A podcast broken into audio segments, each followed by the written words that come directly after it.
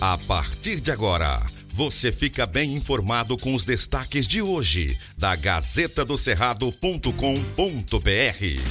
Olá, leitores e ouvintes de todo o Tocantins. Chegamos com as principais notícias desta quinta-feira, dia 7 de abril, dia do jornalista. Eu sou Maju Cotrim. Olá, eu sou Marco Aurélio Jacob e trazemos agora as principais notícias do site gazetadocerrado.com.br. Gazeta do Cerrado. A concessionária Ecovias do Araguaia assumiu a administração e operação do sistema rodoviário Anápolis Aliança do Tocantins.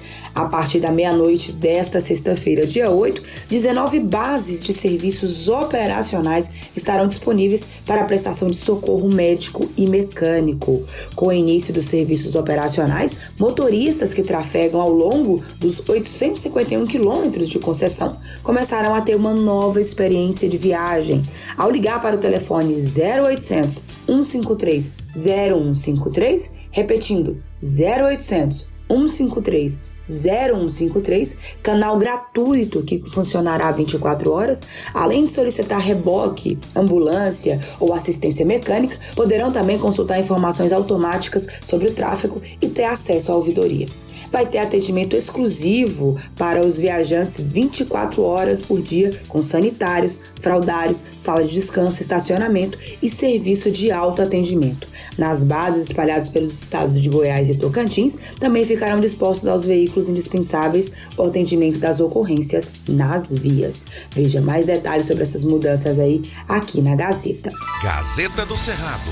O governador do Tocantins, Vanderlei Barbosa, decretou ponto facultativo na próxima quinta quinta-feira 14, em razão do feriado de Páscoa, que começa na Sexta-feira Santa, dia 15. Não haverá expediente nas repartições públicas estaduais nesses dois dias específicos, voltando à normalidade na segunda-feira 18.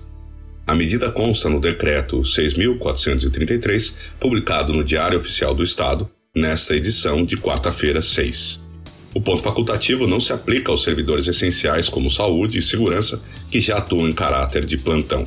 Gazeta do Cerrado. Concurso à vista foi publicada a portaria que define a comissão organizadora do concurso público para provimento de cargos, carreiras e remuneração dos profissionais da educação básica, responsável por definir as fases e quantitativos de vagas. O novo edital do concurso público será destinado ao provimento imediato para o quadro de pessoal dos profissionais da educação básica. O titular da Secretaria de Educação do Estado, Fábio Vaz, destacou que o concurso atenderá a importantes demandas do quadro quadro de profissionais da educação. O último concurso para o quadro da educação foi realizado ainda em 2009. A seleção ofertou, na época, 2.198 vagas para o cargo de professor de educação básica. Veja mais detalhes aí na Gazeta.